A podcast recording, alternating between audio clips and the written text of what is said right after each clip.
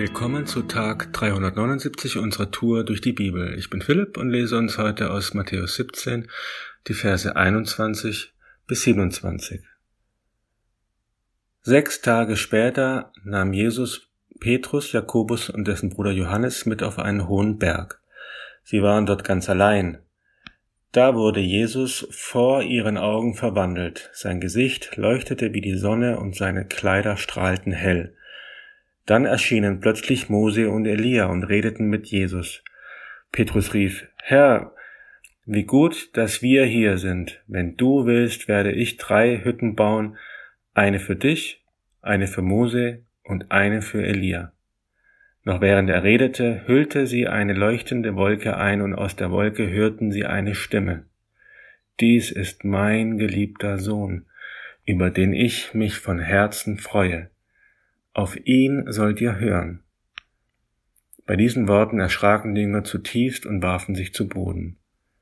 Aber Jesus kam zu ihnen, berührte sie und sagte, Steht auf, fürchtet euch nicht.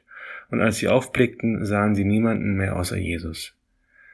Während sie den Berg hinabstiegen, befahl Jesus ihnen, Erzählt keinem, was ihr gesehen habt, bis der Menschensohn von den Toten auferstanden ist.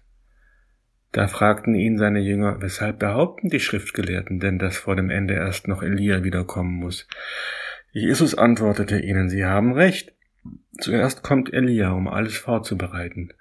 Doch ich sage euch, er ist bereits gekommen, aber man hat ihn nicht erkannt. Sie haben mit ihm gemacht, was sie wollten. Und auch der Menschensohn wird durch sie leiden müssen. Nun verstanden die Jünger, dass er von Johannes dem Täufer sprach. Als sie zu der Menschenmenge zurückgekehrt waren, kam ein Mann zu Jesus, fiel vor ihm auf die Knie und sagte, Herr, hab Erbarmen mit meinem Sohn. Er hat schwere Anfälle und leidet furchtbar. Oft fällt er sogar ins Wasser oder ins Feuer. Ich habe ihn zu deinen Jüngern gebracht, aber sie konnten ihm nicht helfen. Jesus rief, was seid ihr nur für eine ungläubige und verdorbene Generation? Wie lange soll ich noch bei euch sein und euch ertragen? Bringt den Jungen her zu mir. Jesus bedrohte den Dämon, der den Jungen in seiner Gewalt hatte, und dieser verließ den Kranken. Vom selben Moment an war der Junge gesund.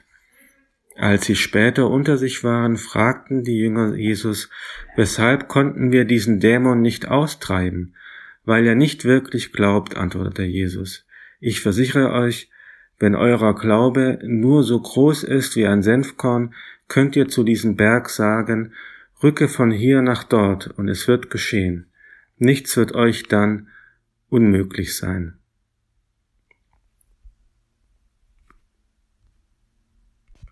Mehrere Handschriften fügen da noch hinzu, diese Art aber fährt nicht aus, außer durch Fasten und Gebet.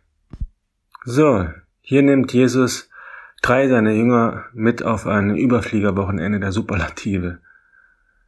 Ein kurzer Blick auf die Perspektive Ewigkeit.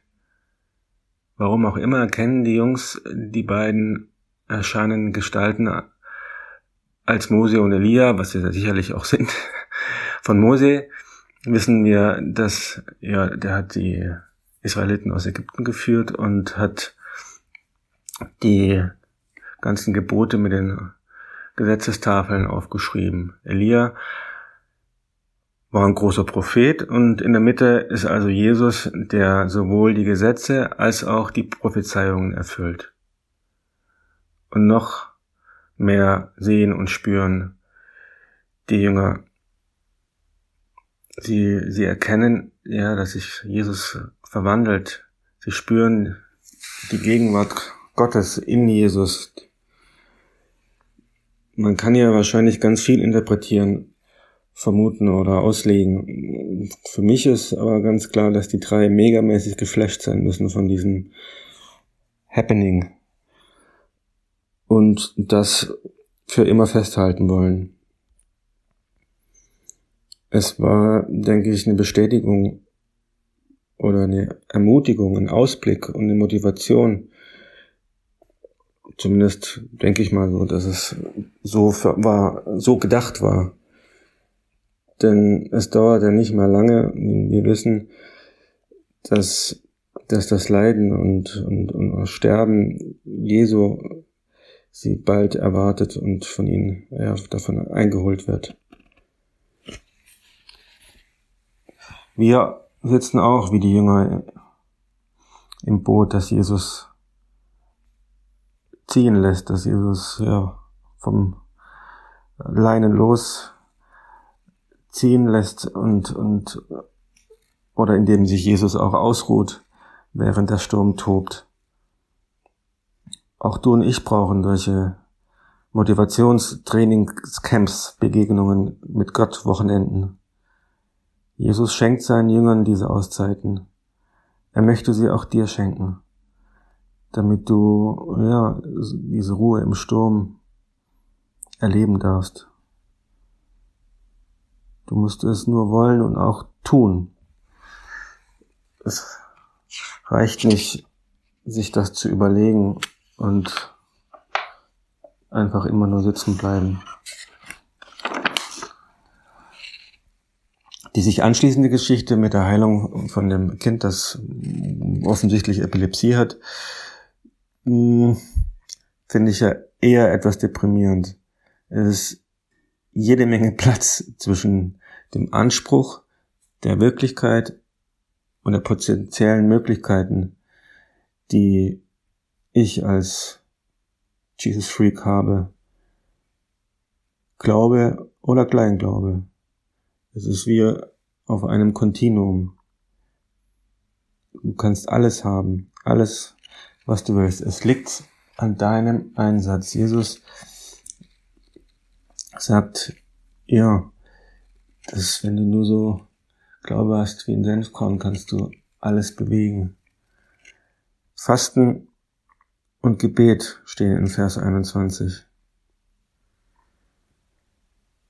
Jo, mach den Fernseher aus, runter vom Sofa, Ängste